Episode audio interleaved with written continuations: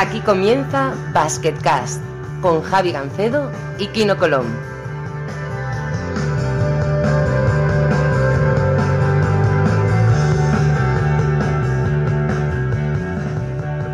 Hola a todos y bienvenidos una semana más a Basketcast. Eh, soy Javi Gancedo desde Barcelona y desde Estambul tenemos a Kino Colón. Kino, muy buenas. Hola, buenas, ¿qué tal? ¿Cómo estamos? Muy bien, oye, eh, vi el tercer cuarto de tu partido contra Fenerbahce y e impresionante. No, no pude ver el final, casi mejor, pero, pero vaya, tercer cuarto que te marcaste, macho. Sí, casi mejor. La verdad es que jugamos eh, como equipo, yo creo que 35 minutos muy, muy buenos, casi te diría de, los mejores de la temporada y, bueno, se aguantamos muy bien al, al Fenerbahce en su campo, pero al final, el último arreón, yo creo que nosotros eh, no tenemos tanta rotación como ellos, llegamos muy cansados a los últimos 4 o 5 minutos y bueno, ellos nos pasaron por encima. Pero muy buen partido, eh, a nivel colectivo yo creo que uno de los mejores que, que jugado quizá últimamente.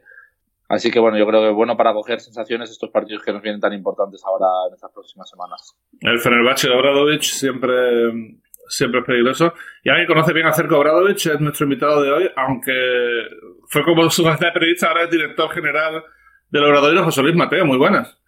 ¿Qué tal? Muy buenas, encantado de saludaros. ¿Qué tal? ¿Cómo estás, tío? Bien, bien, todo bien, todo bien. Hombre, la verdad es que Obradoiro está teniendo una temporada bien, estáis 10-12 en la CB, eh, bueno, eh, más o menos donde queríais estar, incluso, no sé, no, no voy a decir un poco más arriba, pero sí en una zona medianamente tranquila, ¿no? Sí, bueno, la verdad es que jugamos en una competición tremendamente exigente, tenemos por detrás a equipos de un gran potencial eh, deportivo y económico y bueno, teniendo en cuenta que hemos tenido que renovar un año más el equipo y que hemos perdido a, jugadores importantes respecto a la temporada anterior, estamos contentos y bueno, poco a poco hemos ido creciendo como equipo, ahora creo que estamos en un buen nivel de juego y bueno, aunque queda todavía un tercio de liga, que queda muchísimo y tenemos por detrás equipos de, de un gran potencial eh, deportivo y económico, creo que, que, ahora mismo estamos en un buen momento y que todavía vamos a hacer un, un, mejor baloncesto todavía y que nuestra afición se lo va a pasar bien en lo que queda de temporada. He estado mirando, Kino, y perdieron a Matt Thomas, que ha ido a, a Valencia, perdieron a Neman, Neman Jarradovic, que ha ido a Zaragoza, se fue también Pustoboy, que está ahora en Barcelona, y creo que había un cuarto jugador también que, que era de los Asi Vencius, que está ahora en Network. Sí, sí. Eh, imagínate que te quitan a cuatro de tus mejores jugadores y aún así compites, ¿no? Lo de los Obradoiro es un milagro casi, casi anual, ¿no? Bueno, lo comentábamos un poco cuando yo estaba jugando en España, que al final ellos eh, un club que fichan muy buenos jugadores, tienen muy buena vista, yo creo que, que, siempre traen alguna sorpresa, pero siempre más o menos con el mismo, con el mismo estilo, siempre tienen, suelen tener algún tirador muy bueno, eh, un 4 o 5 así que tiene mucho potencial, mucho eh, pues suele ser joven y bueno, pues, eh, al final acaban siempre en equipos Clever acabado en NBA, muchos muchos jugadores Merry que lo trajeron, la trajeron ellos también acabado allí. Entonces, bueno, pues eh, tienen muy buena vista, tienen también claras eh, las ideas de, cómo quieren construir el, el, equipo y les está funcionando sin, sin ninguna duda. Aparte, a mí me gusta porque es un equipo que tiene una base de españoles que, bueno, no es tan fácil de ver en, en, en la CB y bueno, pues eh, jugadores, por ejemplo, yo he hablado mucho con Nacho Llobet, que ha sido mi compañero de habitación en estas eh, ventanas, en muchas de las ventanas. Eh, pues, eh, él está allí encantadísimo y aparte tiene una filosofía muy clara y bueno, pues, este año está luchando por ir por playoff, que yo creo que es, eh, que es donde les toca estar porque es un, un, club que está haciendo las cosas muy bien y poco a poco va creciendo. El caso es que eh, José Luis, bueno, empezó como periodista, de hecho es periodista, y trabajó en Gigantes muchísimos años, y sin embargo dio el paso a, al otro lado del espejo, ¿no? Empezó como secretario técnico y acabó como director general. ¿Cómo, cómo se te ocurrió ese paso, José? Bueno, eh, la verdad es que no creo que, que fuera un paso de, de, periodista a baloncesto, sino que fue un paso de baloncesto a baloncesto, ¿no? Yo antes que periodista era entrenador de baloncesto y, y bueno, eh, no sé si tenía una mucha o poca vocación periodística, pero lo que sí tengo claro es que tenía mucha pasión por este deporte, ¿no? Entonces, bueno, el responsable, digamos, de, este cambio fue Oriol Humet, que, bueno, que, consideró que podía ser una, un, buen compañero de viaje en su etapa en Granada y, bueno, estuve allí a su sombra varios años, trabajando con él codo con codo, eh, bueno, en un proceso de aprendizaje que me vino muy bien, eh, que, bueno, fueron tres años en Granada y dos en Sevilla y, bueno, y ya después, pues, pues ya volé solo, ¿no? En Alicante y bueno, y siete años aquí en Santiago de Compostela, ¿no? Entonces, bueno, eh, digamos que, lo considero un paso de baloncesto a baloncesto, más que periodismo a, clubes, ¿no? Eh, si no recuerdo mal, te lanzaste al vacío. O sea, tú dejas gigantes sin, sin ninguna oferta, ¿no? Sino simplemente porque ya estaría, pues yo sé, cansado de estar en la revista y, salirse al mercado como, como, como, agente libre, pero sin tener nada, nada buscado, ¿no? Bueno, yo creo que, era en la vida hay ciclos, ¿no? Y bueno, creía que había cumplido ya un ciclo y me apetecía hacer cosas diferentes y, bueno, y así fue, ¿no? Cuando no tienes, eres joven, no tienes ataduras familiares y demás, pues bueno, pues te lanzas más veces a la aventura que, que a lo mejor en otra etapa de tu vida, ¿no? Yo recuerdo cuando era periodista me contaste una anécdota muy divertida sobre Perasovic, que el tío te intentó te intentó retar uno contra uno o algo parecido, ¿no? O sea, o un concurso de tiro o algo así. sí, quería apostar dinero conmigo tirando a canasta y le dije, hombre, eres Perasovic, no soy tan tonto, ¿no? Pero bueno, creo, creo que ha habido otros que han dado también un paso aún, aún más largo que el mío y pasaron de telecomunicaciones a la Euroliga, ¿no? Entonces, bueno, eh, creo, creo que, no es poco habitual lo que he hecho yo, ¿no? Sí, no sé, no sé de quién puedes hablar, pero bueno. Eh, ¿A, ti, te conocí cuando trabajabas en una empresa de telecomunicaciones. Sí, ya lo sé, ya lo sé. Pero bueno, la verdad, eh, bueno, al final la pasión por el baloncesto te lleva a estas cosas, ¿no? No todo el mundo puede jugar, en mi caso estaba claro que, que, no. Y bueno, dedicarse al baloncesto de otra forma también es, es interesante. Por eso aquí no soy unos privilegiados. En el fondo todos queremos ser protagonistas, pero solo los que se lo ocurran de verdad y se sacrifican lo consiguen, ¿no? Y creo que tiene mucho mérito ser jugador profesional, tío. Bueno, al final hay muchos factores, pero está claro que, es difícil llegar a, la élite. Al final, eh, lo hablábamos algún día con mi padre, que habíamos visto una estadística que habían sacado por ahí, que prácticamente un jugador y medio de cada generación llega a, a jugar a CB más de 5 o 6 años de forma constante y más de 10 minutos.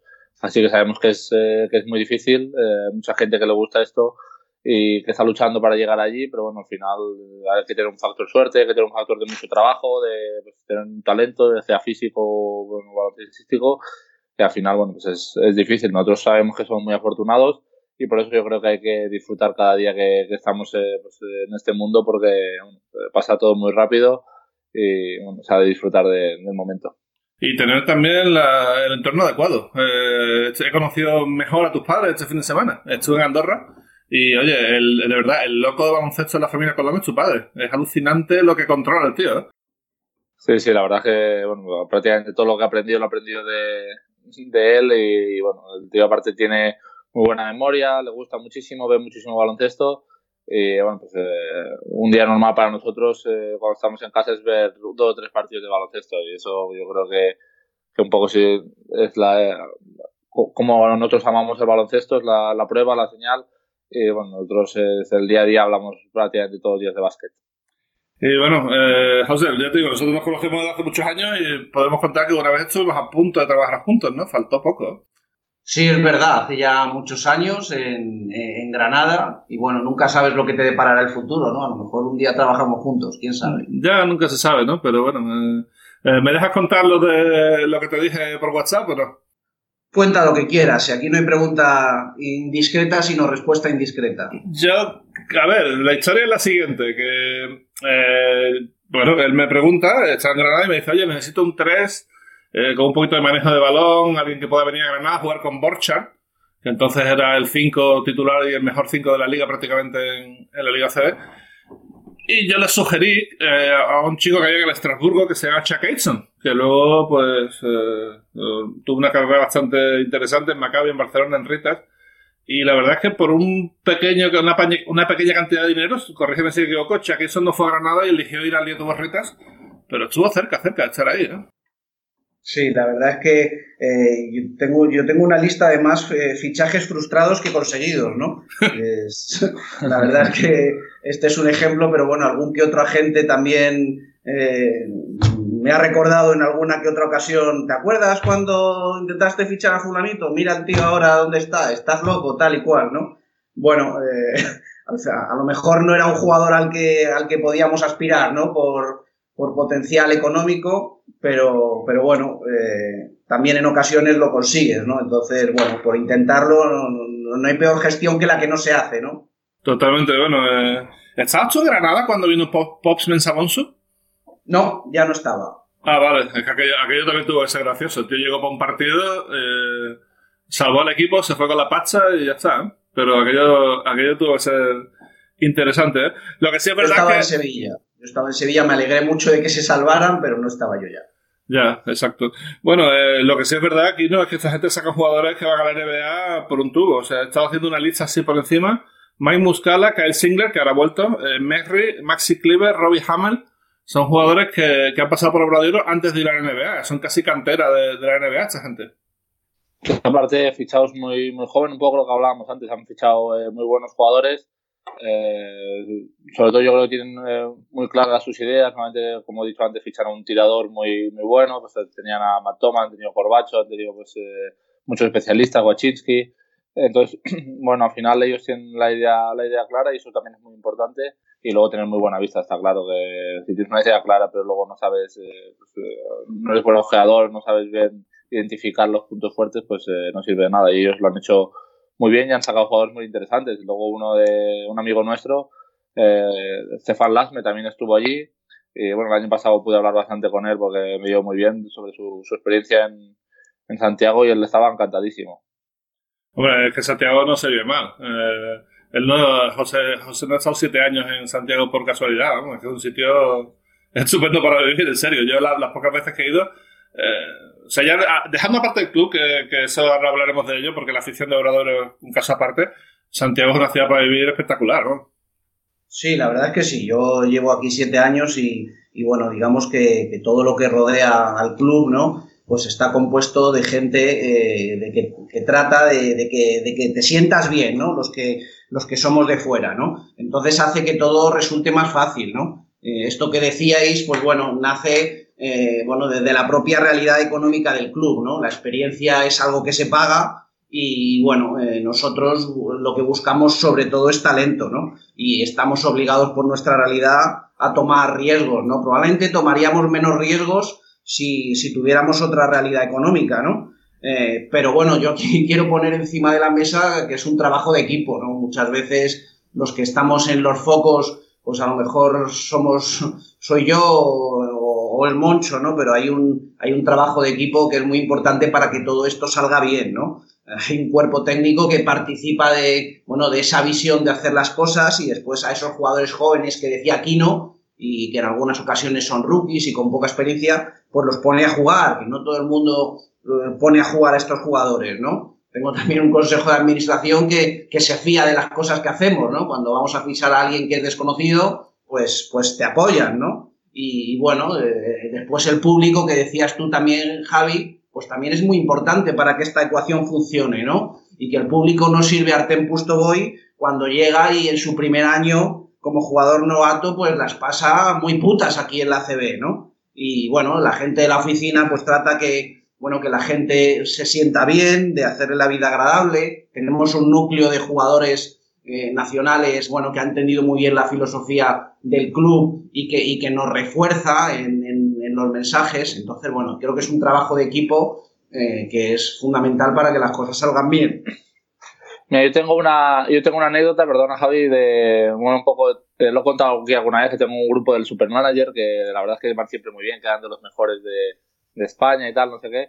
Y siempre al principio de temporada, porque son bastante frikis, en plan que saben todos los fichajes, los conocen a todos, y siempre acaban sorprendidos porque dice el del Obradoiro, el, el escolta que fichen o el pivot que fichen, a ese hay que ficharlo casi seguro porque siempre funcionan. Eh, no saben casi ni quién es, pero suelen ser de los que de los que fichan porque al final eh, bueno en eso siempre habéis tenido eh, buena vista eso es así y al final acaban teniendo buen resultado y este año también aparte yo creo que se ha de destacar eh, sobre todo a Nacho Llobet que el tío está haciendo una temporada espectacular y bueno también lleva lleva años allí pero yo creo que este es el año de consolidación y que bueno que, que de destacar que al final un jugador español esté jugando este nivel y se, poco se le destaca Totalmente de acuerdo contigo. Igual que Nacho, también está ahí Albert Sabat. Eh, Pepe Pozas estaba haciendo un inicio de temporada estupendo antes de que se lesionara. Bueno, eh, creo, que, creo que los jugadores nacionales aquí son muy importantes, ¿no? Sí, David Navarro incluso ha metido alguna canasta ganadora. Eh. David también es un jugador muy importante, bueno, de, lunes a viernes y después en los partidos, ¿no?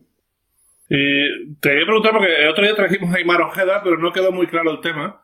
Eh, ¿Cómo funciona la Liga de Las Vegas? Porque supongo que los equipos modestos es donde sacan más partido a, este tipo de situaciones. Parece que va todo el mundo de baloncesto y que bueno, que se puede hacer tryouts individuales con jugadores, en fin, es, una, es un mundillo interesante, ¿no? Sí, bueno, cada año eh, es más feria y menos deporte, ¿no? Porque es cierto que eh, se congrega, bueno, todo el mundo, ¿no? pues todos los representantes, todos los clubes, bueno, gente con la que durante el año pues tienes un contacto como el que estamos teniendo ahora vía Skype o vía email o WhatsApp, pues bueno, digamos que un par de veces al año sentarte cara a cara con esas personas pues, pues facilita la relación, ¿no? Pero también hay un poco de mitificación sobre lo que vamos allí a hacer a Las Vegas, ¿no? Eh, a Las Vegas es fundamental ir con el trabajo hecho. Eh, hay eh, doscientos y pico jugadores eh, a los que ver en ocho días, con seis partidos diarios. Es imposible ver a todos, es absolutamente imposible y tienes que ir ya con mucho trabajo hecho, bueno, con, con el foco absolutamente puesto en, en, un número muy, muy reducido. bueno, mm, básicamente si quieres contratar a alguien bueno, a entrevistarte allí con ellos, eh, pero bueno, que no se va allí a tirar la caña y a ver qué cojo, ¿no? Eh, hay, hay, hay, cierta, digamos, mitificación, ¿no? Y, cuando nos vamos a ir, pues la gente nos dice, suerte en Las Vegas, tal, como si, como si, bueno, a ver, a ver qué sale, ¿no? Y, y, y, el trabajo de Las Vegas es el que estamos haciendo ahora, el que hacemos en octubre, el que hacemos en noviembre, y bueno, y luego allí pues simplemente pues se van a, cerrar operaciones y bueno, y, a tratar de, bueno, de concluir un trabajo que, es de todo el año, ¿no? Entiendo, pero lo dicho, ¿se pueden hacer eh, tryouts individuales con jugadores? O sea, puede decir, eh, por ejemplo, me lo invento, eh, no sé si Robbie Hamel salió de allí, pero quiero ver a Robbie Hamel una hora y media nosotros solos para ver cómo hace esto o lo otro nosotros eh, no, solemos poder hacerlo, ¿no? Porque eh, sueles, sueles aspirar a jugadores que en ese momento están intentando entrar en la NBA, eh, mm, al menos a, los jugadores que tratamos de, ver nosotros, ¿no? Ya jugadores de, de un segundo o un tercer nivel, pues yo en alguna ocasión, bueno, a jugadores, digamos, más marginales, pues, pues sí, oye, mira, eh, tienes buena relación con ese equipo, con esa franquicia, oye, mira, le, podéis ponerle cinco minutos de tres a ver eh, cómo se desenvuelve, pero bueno, es un tema muy anecdótico. Normalmente a los jugadores que vamos a ver en ese momento y más en los últimos años tienen el foco en jugar en la NBA, ¿no? Y, y están con, bueno, con la máxima concentración para, para lo que están allí, ¿no? Y bueno, y tú simplemente eres un plan B o un plan C, ¿no? Y, eso era más antes, hace 20 años, si podías, bueno, eh, pedir a un equipo que te dejara un jugador eh, para hacer una pequeña prueba o los jugadores que están sin equipo, pues sí montan agencias de jugadores, pues sí montan workouts y, y jugadores que están sin equipo sí montan exhibiciones, ¿no? Pero los que están propiamente allí, jugadores de la propia franquicia, jugadores drafteados, jugadores que están intentando entrar en la NBA tienen el foco absolutamente puesto en, hacer una buena liga de verano y convencer a su franquicia.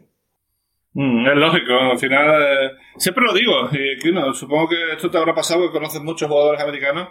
Los jugadores americanos no entienden lo que es el baloncesto europeo al principio. Ellos crecen en América, tienen el sueño de llegar a la NBA. Eh, no hay ninguno. El único que he conocido que desde pequeño quería jugar en Europa era Taylor Rochester, que no sé por qué le dio por, por ahí, pero, pero los demás todos tienen como, como, como meta ir a la NBA y lo del baloncesto europeo es una especie de, bueno, de cosa que, que, para vivir profesionalmente sí no llegan a donde quieren. Sí, eso lo he hablado mucho yo con los, con los americanos y bueno, un poco me sorprende porque nosotros sabemos lo que es la NBA, pero conocemos otras, otras ligas, yo que sé, que aquí en España, pero sabes que la liga rusa o la liga turca o la liga son ligas de nivel y tal, y ellos, en cambio, pues eh, nacen con total desconocimiento de lo que es, eh, de lo que es Europa. Y bueno, pues al final vienen aquí un poco para ver si juegan muy bien para volver ahí a la NBA. Eh, ellos solo tienen la misión de, de ahí, incluso pues jugando al, te diría, al 20% de su salario o quizá en un esto que se llama ahora two-way contracts que cobran muchísimo menos de lo que cobrarían aquí pero tienen la oportunidad de, quizás si les sale muy bien y tienen mucha suerte y se lesionan un par de los, de los titulares de allí, pues pueden llegar a, jugar o a debutar en la NBA. Entonces, eh, pues ellos eso tienen una mentalidad totalmente diferente a la nuestra. Eh, bueno, pues en algunos casos funciona, en otros es un poco suicidio. Pues, por ejemplo, ahora me viene a la cabeza eh, Wanamaker, que aquí estaba prácticamente dominando Europa y ha ido allí prácticamente no, no ha pisado una pista de, de la NBA. Entonces, bueno, es, curioso para nosotros que, que renuncia a un contrato de aquí de, pues, de muchos millones, eh, también con un protagonismo muy alto, pudiendo ganar la Euroliga, eh, siendo protagonista, para ir allí a un equipo que, bueno, que estarás quizá en el segundo equipo, a veces eh, convocado, y entonces, bueno, eso es más, más que nada curioso para nosotros. Eso, otro caso importante es el de Expeudo. Expeudo vino a la Final Four de Belgrado, ya como, como público, y vino con Donovan Mitchell, el jugador estrella de la NBA. Y por cada foto que se hacía Donovan Mitchell, eh, Expeudo se hacía 20. O sea, era una cosa, nadie sabía que era este señor bajito que estaba al lado de Expeudo. Literalmente. Y bueno, la gente cantando su nombre, no sé qué, y se lo dije, hablé con él y digo, no échate menos todo esto. Y dice, sí, pero al final Estados Unidos es mi país, no sé qué, no sé cuánto. Digo, pero tío, o sea, no sé, supongo que eh, José Luis, esto es una cosa muy importante a la hora de, de, intentar traer a un jugador, venderle que vas a ver, vas a conocer un poquito de mundo, vas a ser muy importante en la liga que juegas, etcétera, ¿no? Sí, eh, bueno, es tratar de poner en valor lo que, bueno, lo que tú le vas a ofrecer, ¿no? Ellos en ese momento, algunos de ellos, pues tienen en la, ya te digo que tienen en la cabeza tratar de entrar en la NBA, ¿no? Pero, bueno, tienes que ofrecerte como un buen, plan B, ¿no? Y, bueno, y también, bueno, ¿quién, eh, dice que no vayas a poder eh, volver a la NBA, ¿no? Ya ha pasado en más de una ocasión, ¿no? Es, bueno, tratar de, bueno, de, de, de, poner tu producto encima de la mesa. Es bueno que, bueno que oigan de boca del entrenador lo que piensa del jugador, que el jugador lo conoce, ¿no? Que al jugador lo conoce, bueno, qué piensa de él, cómo va a jugar pero lo que no nos tiene que extrañar es lo que dice Kino, ¿no? Bueno, que, no conozcan prácticamente absolutamente nada de dónde van a venir, ¿no? Recuerdo la primera conversación que tuvimos con Matt Thomas, ¿no? Nos mirábamos Moncho y yo, nos preguntó Matt, bueno, si los partidos de pretemporada contaban, si en la Liga CB se jugaban contra equipos de fuera de, bueno, de, fuera de España, eh, bueno, eh, ¿dónde está Santiago de Compostela? Bueno, digamos que es normal, eh, él tenía en su foco jugar en los Lakers en ese momento, ¿no? Y, bueno, pues eh, al final es tratar de poner en valor lo que tienes. Hay un momento donde eh, a lo mejor ese jugador se queda sin posibilidad de entrar en la NBA y entonces, bueno, pues estos me quisieron antes de todo, ¿no? Y bueno, puede ser un buen plan, ¿no? Y, bueno, y al final pues consigues que fichen, ¿no? Eh, Thomas, que por lo visto tiene el título del récord mundial de persona más pesada a la hora de, echar horas tirando, ¿no? Me han dicho que es una cosa nunca vista, o sea que el tío tira y tira y tira y tira y tira, ¿no? Sí, Matt Thomas es un jugador tremendamente trabajador, de, los más o quizá el más eh, que nos hayamos encontrado nunca. Y, bueno, yo creo que va a llegar a donde, a donde él quiera, ¿no? Porque porque es un verdadero inconformista, un chaval magnífico y, un trabajador tremendo, vamos. Sí, estoy completamente de acuerdo. Lo he tratado un poquito ahora en Eurocup porque lo tenemos de blogger. Él además escribe su propio blog eh, y estamos bastante en contacto y, la verdad es que me sorprende la capacidad de trabajo que tiene. El tío echa horas y horas y horas solamente tirando, repitiendo, repitiendo hasta que, hasta que llegue. Yo creo que va a ser el próximo JC Carroll, pero ya veremos si me equivoco o no. Te quería preguntar también por, por eso, si recuerdas tu primer fichaje en Alicante y tu primer fichaje en, en Obradoiro, así como cosa nostálgica. Vale, pues en Alicante sí lo recuerdo, fue Mindaugas Catelinas. ¡Oh! Sí.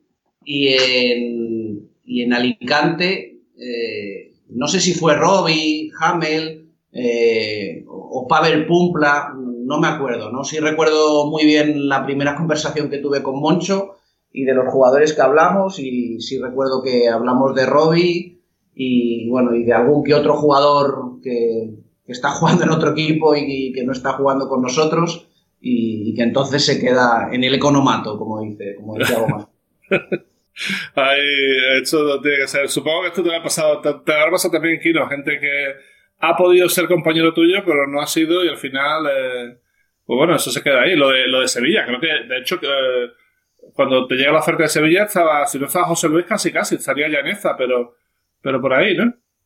Pues no me acuerdo quién, quién estaba, pero bueno, ya lo comenté aquí. Prácticamente estaba buscando apartamento en, Sevilla. Estas cosas a veces, a veces pasan. Eh, has estado a punto de ir a algún sitio, acabas en otro, nunca sabes lo que, lo que te hubiera ido mejor. Pero bueno, son decisiones que toman los clubes, los jugadores, eh, los entrenadores y bueno, hay que, hay que aceptarlas. Y al final, bueno, eh, yo por, suerte no me puedo quejar, estoy muy contento donde, donde estoy con la carrera que, que estoy teniendo y bueno, pues, son cosas que, tiene el deporte profesional.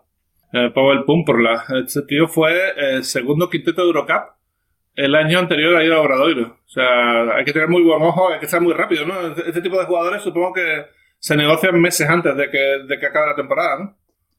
Por lo menos los tienes que tener muy bien vistos, ¿no? Hay algún jugador que, bueno, evidentemente o lo fichas eh, antes de que acabe la temporada eh, o no o cuando se abre el mercado y y entran en liza pues clubes de Eurocup o, de Euroliga con un gran presupuesto, pues evidentemente el jugador ya se pone en mercado y, bueno, eh, en cambio si en alguna ocasión pues entras en marzo, entras en abril a un jugador que no está en la liga endesa ¿no? y le ofreces la oportunidad de venir aquí y pues bueno, pues a lo mejor ese jugador dice, bueno, pues mira, no me la voy a jugar y voy a coger esto antes de meterme en mercado en junio y a lo mejor no tener ninguna oferta de España, ¿no? Entonces, bueno, eh, creo que el timing a la hora de, contratar a jugadores es igual importante, bueno, ojo, tan importante en, algunas ocasiones, no siempre. Normalmente el tema económico es capital, pero muchas veces el timing pues puede hacer que, bueno, que consigas llegar a un jugador que, por economía, pues en otras circunstancias o en, otra, en otro mes del mercado no, no vas a llegar a él, ¿no?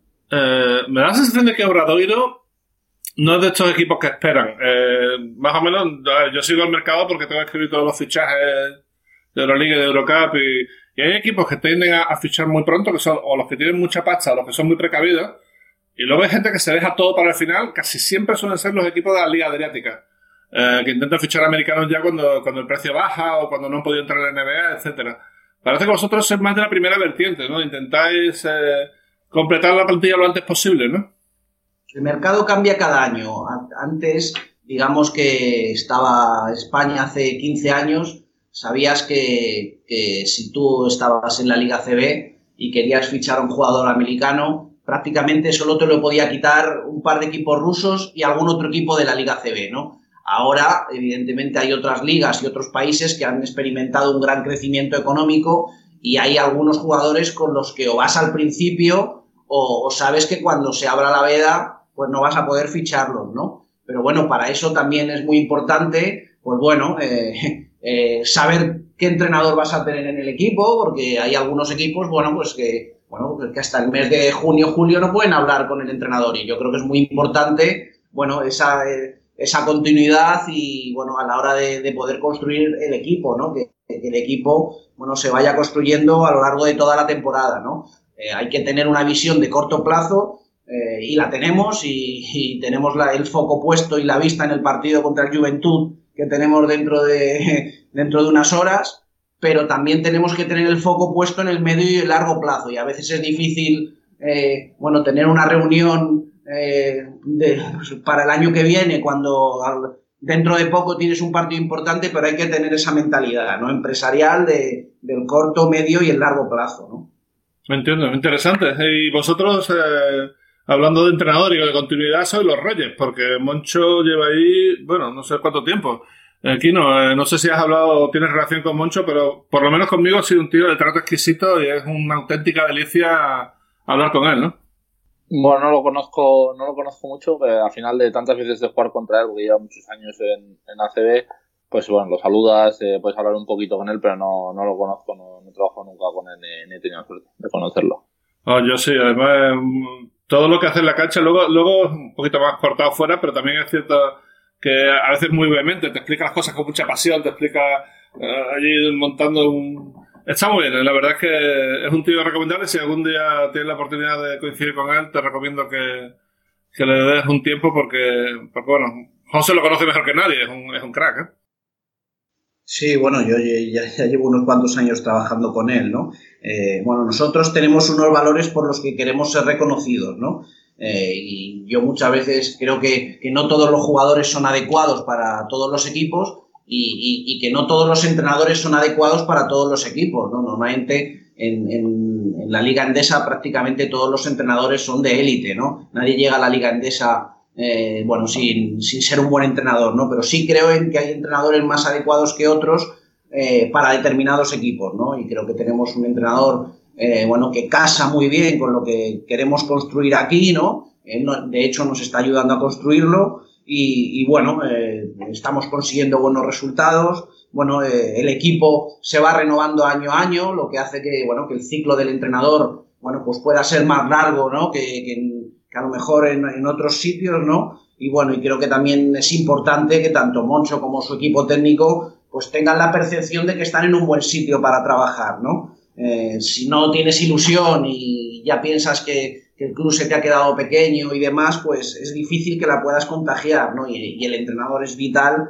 en eso para, para dar el mensaje de la empresa, ¿no? Eh, eh, es el que tiene un mínimo de dos ruedas de prensa a la semana, ¿no? Entonces yo puedo hacer este podcast con vosotros o una entrevista en la radio, pero el mensaje de la empresa es el que está más veces en los medios de comunicación, ¿no? Y en este caso, para nosotros es fundamental la figura del entrenador, por supuesto.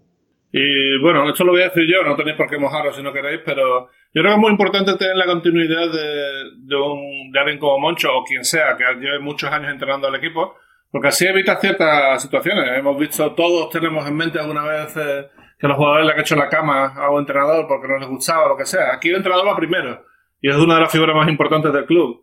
Y teniendo esa fortaleza dentro del club es muy difícil que los jugadores se relajen y creo que es importante, creo que es importante porque así todo el mundo está enchufado, ¿no?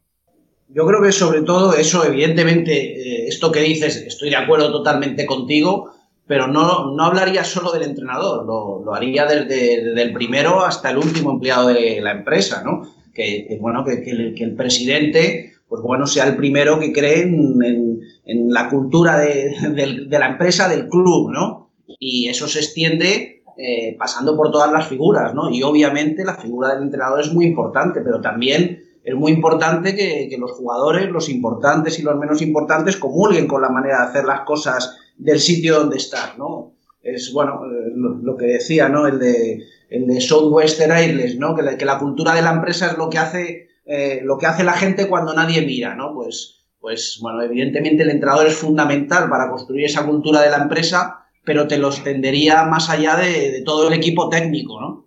Totalmente. Y bueno, igual que importante es el entrenador y es importante la afición, no habrá jugado contra Obradoiro en, allí en Santiago. Eh, la afición de Obradoiro es espectacular y, hay pocas como ellos, ¿no? Sí, la verdad que sí. Aparte, siempre es un, placer ir a jugar allí.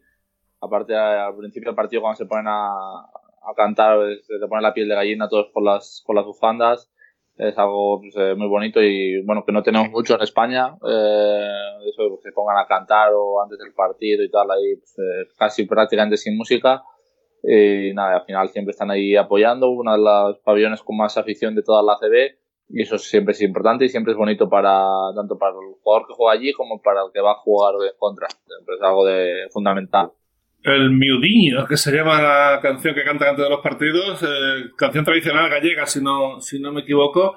Eh, José, eh, supongo que te emocionó la primera vez que lo viste y te sigue emocionando, ¿no? Es, es impresionante. Sí, la primera vez que lo viví fue, fue como rival aquí en, aquí en, en, SAR cuando, cuando vine a jugar con Alicante y bueno, sigue siendo una seña de identidad, ¿no? Pero no creo que se quede solo ahí, ¿no? Yo creo que, bueno, el presidente se lo dice todo el primer día de trabajo en verano a, todos los jugadores, sobre todo a los nuevos, ¿no? Que aquí la, gente lo único que, nos, que les va a pedir, ¿no? Que nos va a pedir a todos es, que se vaya a casa orgullosa del equipo. Que, bueno, que todos los jugadores, que todo el mundo lo haya dado todo, ¿no? Que con eso eh, ya nos van a apoyar, ¿no? Y, y lo cierto es que no son solo palabras, son hechos, ¿no? Bueno, aquí el equipo se ha retirado ovacionado después de perder un día de veintipico puntos con Valencia Basket, ¿no? Pues bueno, eso yo creo que crea cultura de, club y, cultura de la empresa y es quizá el, principal activo que tiene Obradoiro, ¿no? Que es su afición, ¿no? Ellos lo que quieren es que te entregues al máximo y saben que nos van a apoyar al 100% eh, si lo hacemos, ¿no? Esto lo saben los jugadores y evidentemente eso ya te marca un camino y una manera de, cómo quieren que se hagan las cosas aquí, ¿no? Evidentemente la, afición es fundamental en el club. Eh, yo creo que la comparo un poquito yo, por las veces que he ido, que han sido tres o cuatro allá a Santiago, eh, la comparo un poco con la afición de Vasconia. Son gente que sabe mucho de baloncesto, más que la media, y que lo que tú dices, si, si alguien lo da todo, si el equipo lo da todo, el hecho de que la pelota entre o no entre, o de que se falle un tiro abierto o no se falle, no es tan importante como dejarse la piel en el campo, ¿no?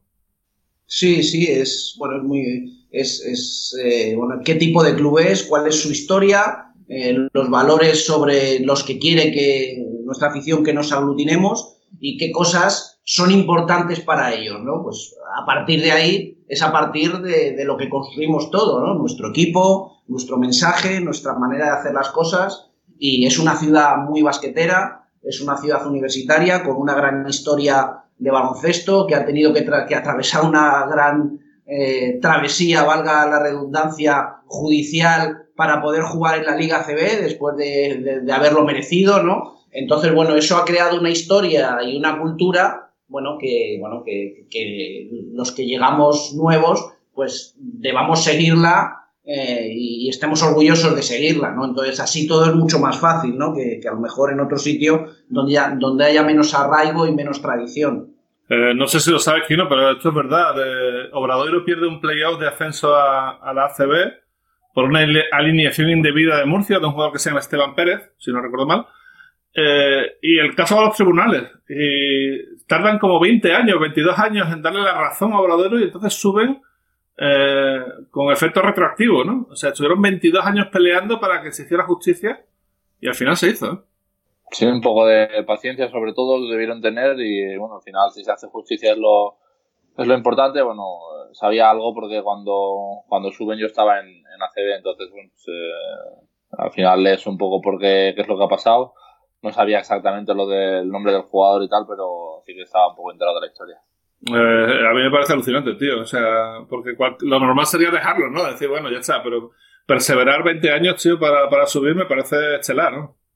Sí, sí, así es. Bueno, de ahí digamos que hubo eh, ciertas personas que, que, nunca perdieron, bueno, la fe y la esperanza. Y, bueno, y digamos que, nosotros somos herederos de, bueno, de, esa, de esa perseverancia, ¿no? Y, y bueno, de, de ahí, bueno, la perseverancia, la lucha, el no rendirse nunca, bueno, pues es algo que ha quedado, ¿no? Y, es algo ahora que, para nosotros, bueno, es un valor y un pilar fundamental, bueno, de, lo que hacemos en el día a día, ¿no? Más allá de los medios que tengamos, ¿no? Pues eh, antes de pasar a hablar un poquito de actualidad, quería preguntaros a los dos, porque los dos habéis tenido la experiencia, de la diferencia entre estar en un club pequeño o un club modesto a un club más o menos grande. José, tú no has estado en un club súper grande, pero sí has estado, por ejemplo, en Sevilla, que sí que era un club bollante en la época que estuviste tú. Y Kino sí que ha estado en un, grande como es un Kazan con, con un buen presupuesto y un buen, digamos, una, estabilidad que no tienen otros equipos, ¿no? Eh, ¿Hay muchas diferencias eh, entre un club pequeño y un club grande?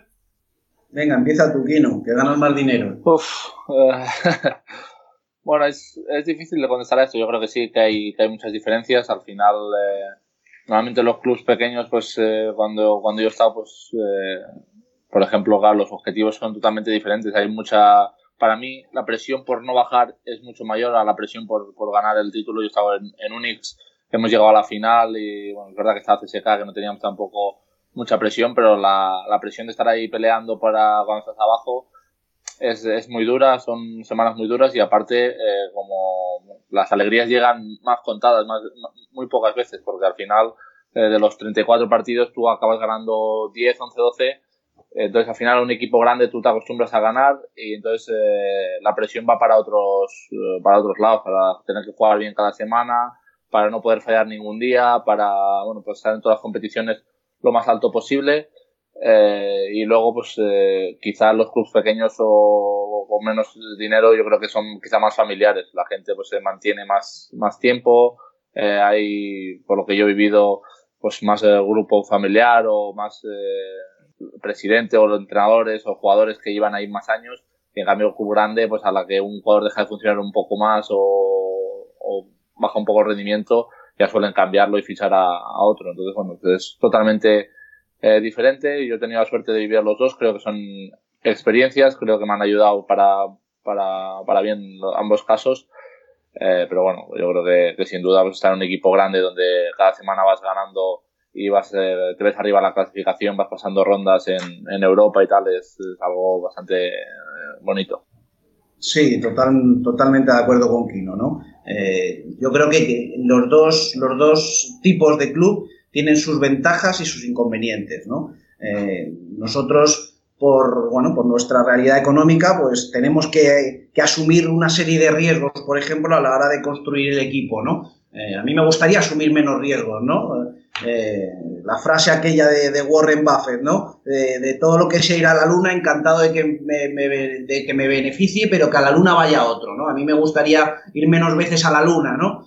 Eh, y, asumir menos riesgos, pero bueno, en nuestra realidad y lo tenemos que hacer, ¿no? Pero creo que también tenemos otras ventajas, bueno, pues que la cadena de decisiones, pues a lo mejor en un club grande, bueno, a lo mejor hay más gente opinando y más gente alrededor que en un club pequeño, bueno, donde, bueno, eh, bueno decidimos dos, tres personas y, no hay mucha más gente que, bueno, que interfiera en esa cadena de decisión, ¿no?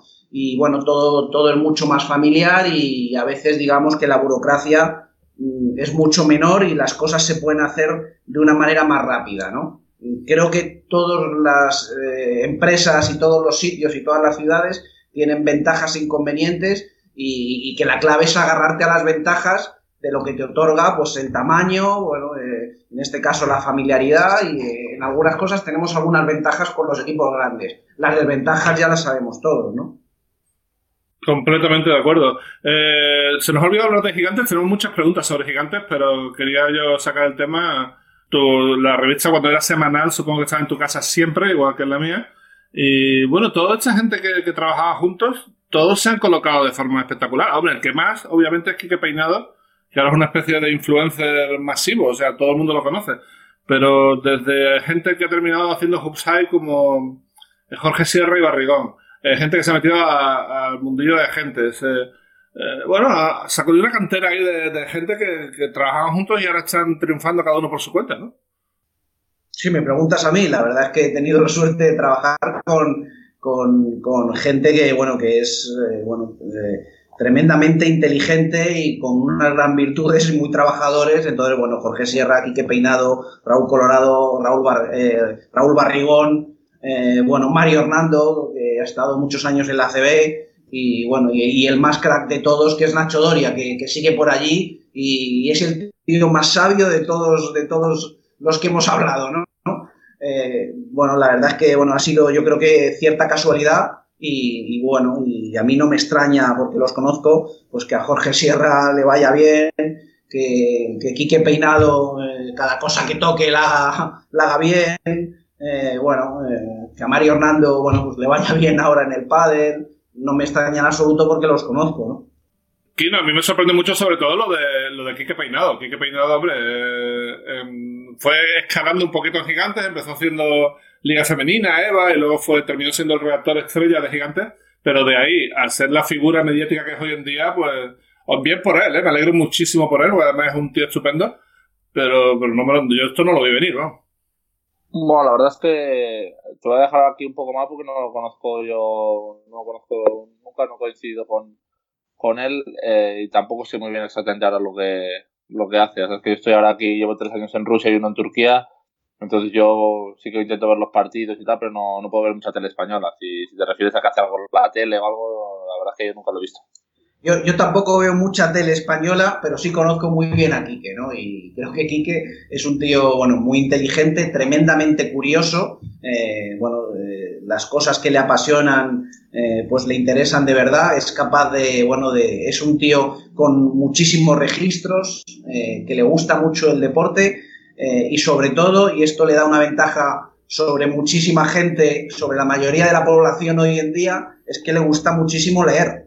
Entonces, bueno, eso yo creo que ya te otorga una gran ventaja. Es un tío con chispa y, bueno, es un tío de barrio y, bueno, eh, ha, sido capaz de, creo que es muy importante para el mundo del show business ahora, ¿no? Del espectáculo, de crearse un personaje y a mí no me extraña que tenga éxito, ¿no? Me aburre un poco de, que ahora cada vez que vas a cenar con él, pues el tema de las fotografías y de los autógrafos pues la verdad es que no se puede estar tranquilo y nos reímos mucho de él, pero bueno, la verdad es que espero que le vaya muy bien y no me extraña nada en absoluto la época que está viviendo ahora, ¿no? Claro, a, veces se me olvida que Kiko lleva la mayoría de los últimos cuatro años fuera de España, que es más o menos cuando ha sido la explosión de Kike, ¿no? Pero sí te recomiendo que lo sigas en Twitter, es una cosa... El tío es muy gracioso y merece la pena. Y si no lo sigues en Twitter, recomendado que lo sigas porque, porque el tío es un crack, ¿eh? Me lo apunto, me lo apunto, Javi. Pues nada, vamos a hablar un poquito de, Eurocup. Eh, ayer fueron los terceros partidos de los cuartos de final y tenemos tres nuevos semifinalistas. Aquí no, efecto Basket Cast, vamos, 100%. Todo el que ha pasado por este programa se ha clasificado. Sí, la verdad es que sí, sobre todo muy contento por, por Andorra, por, por mi hermano, que han logrado una clasificación histórica. Eh, al final, creo que es el segundo año que están en, en Eurocup y están en semifinales. Es una cosa histórica para para ellos y bueno, muy contento de, que la temporada esté yendo bien. Y bueno, se cruzarán con Alba que yo creo que ha hecho las cosas muy, muy bien en cuartos de final. Quizás es el equipo que, que más me ha sorprendido. Han jugado a un nivel espectacular, un ritmo muy, muy alto y elevado. Y luego el que ayer sufrió muchísimo para, para clasificarse. El primer partido lo jugó muy bien, pero el segundo y el tercero han sufrido muchísimo más. Y yo creo que tendrán que mejorar bastante para, para ganar a Valencia, pero bueno, siempre son un equipo peligroso. Estoy de acuerdo. Eh, para mí la sorpresa es Andorra. Por mucho que digas de Elba Berlín, ahí se ha intentado quitar eh, presión, sobre todo después de ganar el segundo partido, diciendo que todo lo que hayan hecho ya era un milagro. Pero para mí lo de Andorra es espectacular. El año pasado no pasaron de regular season, es solamente su segunda temporada en competiciones europeas. Y llegar a semifinales eliminando a Asbel en Villeurbanne me parece brutal. Eh, José Luis, ¿cómo lo ves? tenemos ahora Valencia contra Unix y tenemos a Alba Berlín contra Andorra. ¿Qué, ¿Tienes algún pronóstico o qué piensas?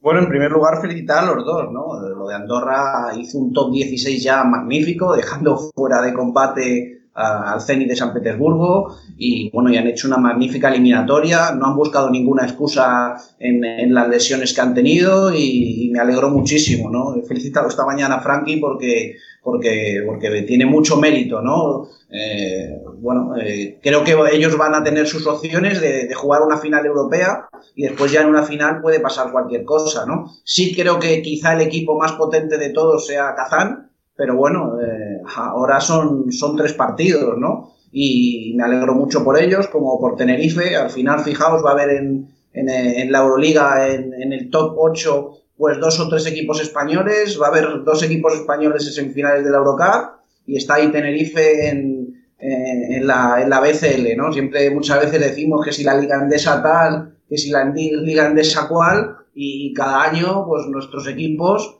pues, pues mira a, dónde se ponen en competiciones internacionales, ¿no? Nuestra selección española, sin jugadores de NBA y Euroliga, ha dado una, imagen estupenda y ha conseguido el objetivo de clasificarse para el Mundial, que aprovecho para felicitar a Kino.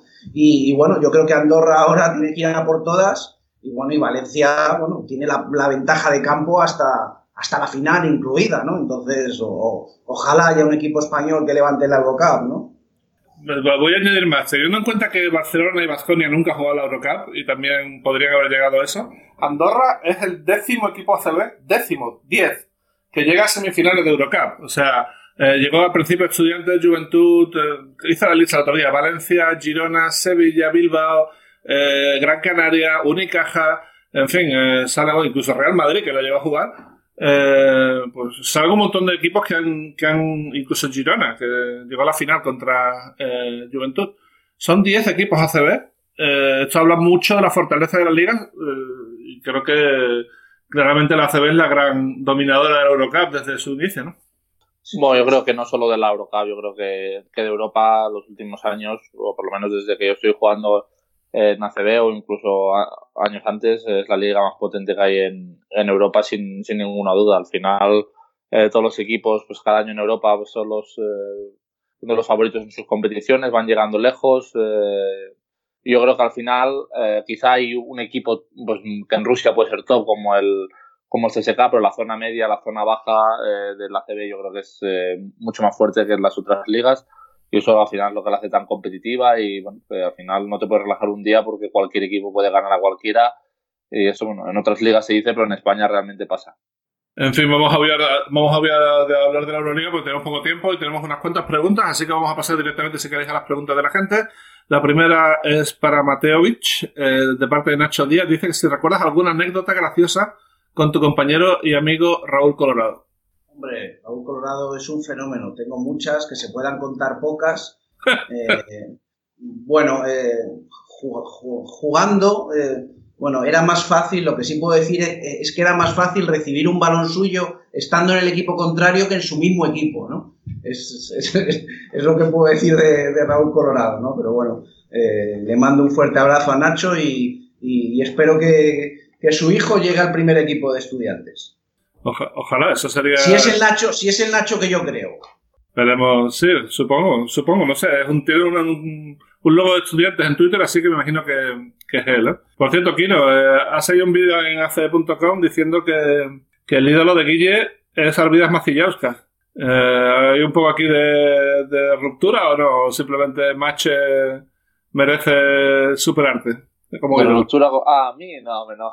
Él hablaba de un poco de, de jugadores que habían estado en, en ACB, que, bueno, que fueran más de su estilo eh, incluso lo estuvimos hablando y al final a él le gustaba mucho Luis Bullock, pero yo creo que ya se había comentado en, en ACB o alguien había dicho ya que, que su era Luis Bullock. Y bueno, pues dijo otro que, que enchufador, tipo pues, tirador de los que le gustan a él. Y nada, pues, al final es el estilo de, de mi hermano. Ajá. Eh, Luis Hidalgo pregunta también para, para José Luis, dice, dado el tremendo historial de Oro firmando pivos, sobre todo de la NCAA, ¿En qué se fija a la hora de diferenciar que será bueno y que puede triunfar en Europa al que no dejara de ser simple, simplemente un buen jugador? Y también dice que si puedes quedarte a, uno de los tres, entre Kaloyaro, Muscala y Brodzianski, ¿cuál te quedaría de los tres? Bueno, son jugadores diferentes, ¿no? Eh, probablemente el, jugador, digamos, eh, para dar un mayor rendimiento europeo eh, sería Angelo, que es un jugador tremendamente trabajador, tremendamente ambicioso, y tremendamente inteligente, sin que, sin que eso quiera decir eh, que los otros no lo sean. También los, los, otros dos son tremendamente trabajadores e inteligentes. ¿no? A Hablado le queda mucho recorrido por delante y Mike está haciendo una excepcional carrera. ¿no? Bueno, a la hora de, bueno, de, los jugadores interiores, al igual que los exteriores, primero tiene que, que cuadrar con, con, el resto del equipo que tienes y, y sobre todo, bueno, en esto, en el caso de estos jugadores de, lo que hablas, es talento y, potencial, ¿no? Eh, evidentemente, la experiencia, si es un jugador de, universitario, pues no la va a tener, pero bueno, eh, si hay un, talento de, bueno, para desplegar bueno, habilidades que son muy importantes para Europa y, que a lo mejor son menos tenidas en cuenta en la NBA, eh, talento, potencial, capacidad de trabajo, buenas referencias humanas y, bueno, y después también es muy importante, bueno, el trabajo que se hace aquí con ellos para que los jugadores sigan mejorando, ¿no? Eh, porque, bueno, eh, todos estos jugadores de los que me hablas, evidentemente tienen un gran talento y han hecho un gran trabajo, pero eh, aquí en el Obradoiro han mejorado, ¿no? Y, eso es muy importante y, y, bueno, Kino es otro ejemplo de ello, ¿no? Que el jugador debe seguir mejorando, bueno, año tras año, ¿no? no no hay que pararse nunca porque siempre vas a poder mejorar, eh, pues a lo mejor tu tiro tras bote, un movimiento más de espaldas a aro, siempre vas a poder añadir registros a tu, a tu juego, tenga la edad que tengas, que te hagan mejor jugador, ¿no? Y, eso el jugador tiene que tener esa capacidad y el club pues, pues tiene que, saber trabajar para desarrollarla, ¿no? Quiero por alusiones. Eh, sí, eso clarísimo, clarísimo. Yo creo que que bueno, que quizá hay clubes que se dedican un poco más a eso, que eso es muy bueno para, para el jugador, sobre todo para el, para el jugador joven, pero como ha dicho él, al final da igual la edad que tengas, que yo creo que tienes que seguir mejorando día a día, día a día, porque bueno, al final vas a evolución y tú tienes que ir evolucionando también. Eh, y luego, por ejemplo, los clubes que juegan un partido a la semana, yo creo que en ese trabajo se les facilita bastante. Y si no, pues yo creo que, que es muy importante, sobre todo, o sea, está cogiendo ahora mucho la cultura del verano de entrenar pues eh, incluso bastante más de lo que se entrena durante el año para, para mejorar lo que durante el año no puedes. Porque durante el año al final si juegas doble competición entre viajes, partidos y tal es bastante complicado. Entonces, bueno, yo creo que, el jugador siempre tiene que ir evolucionando, pues, sea físicamente, sea pues cosas de, de balón, porque, porque, bueno, al final eso te, te irá haciendo mejor y eso es fundamental. Eh, aquí la pregunta de la discordia es para quién y para mí. ¿eh? eh nos pregunta que cuándo vamos a traer a Anton Ponkrashov al programa. Hombre, él estaría encantado. Lo que pasa que, que un programa entero en, inglés yo creo que sería, sería bastante curioso y no sé si, si aún estamos en esa, en esa etapa, pero bueno, uno de mis mejores amigos y si, bueno, si él quisiera, yo encantadísimo. Bueno, ¿Qué opinas de, de Antón, Javi? Ya sabes que tuve, tuve, a ver, debo decir que yo sin hablar con él eh, más de una década, gracias a Dios, porque tuve muy malas experiencias con él al principio. Era muy, al principio de su carrera él iba a ser la superestrella siguiente rusa y el tío lo llevaba muy mal, o sea, le, podía la fama claramente. A mí me llegó a hacer una de, de, reírse directamente en mi cara, pero reírse de ja ja ja en mi cara y irse sin hacerme la entrevista. Y decir, tío, pero, o sea, ¿tú, tú eres gilipollas o qué, tío? O sea, eh, total, que no. Pero parece que por lo que me contáis todos, porque no solamente tú, también me lo ha dicho Marco, me lo ha dicho más gente, eh, el tío más madurado, a las padres y todo el rollo, y ahora parece que es bastante más. mejor persona de lo que era antiguamente, ¿no? Entonces. Yo estoy dispuesto a arreglarlo. Mira, si lo veo, que creo que lo voy a ver porque eh, creo que iré a Valencia, espero en el primer partido o si no en el tercero. Eh, me comprometo a hablar con él y, llevarme bien. Pero me tienes que ayudar, tío, porque si no. Eh, la verdad es que el, tío es un día, el tío es un día. A mí me sorprende bastante esto que dices porque yo desde que he llegado a Kazán ha sido uno de mis mejores amigos y pues, nunca le he visto ningún gesto de estos como, como lo que dices tú. Pero bueno, eh, yo creo que quizá también en su época joven, pues estando en el CSK y bueno, con toda la fama que tenía allí, pues no sé, a veces uno está un poco confundido. Suele pasar. tenemos días malos, ¿sabes? Sí, también. Tenemos días Hombre, yo, yo el primero, ¿eh? cuando, cuando, tengo un día malo soy insoportable. Eh, bueno, eh, José Manuel Vicente, para José Luis, ¿cómo se consigue que lleve tanto tiempo Moncho como entrenador? ¿Y se había pensado algún momento en cambiar de entrenador? Bueno, eh, yo creo que en, esta hora ya la, la respuesta a, la pregunta ya ha salido, ¿no? Sí. Bueno, yo creo que, que los entrenadores y, y los jugadores en muchas ocasiones digo yo que se renuevan solos, ¿no? Eh, bueno, ahí está eh, bueno, la, los resultados que se han ido consiguiendo. No hay que olvidar que, bueno, en estos, yo puedo hablar de los siete años que llevo aquí, ¿no? Pero en estos siete años siempre hemos eh, sido uno de los tres presupuestos más bajos de la liga, ¿no? Y, ahí están los resultados, ¿no?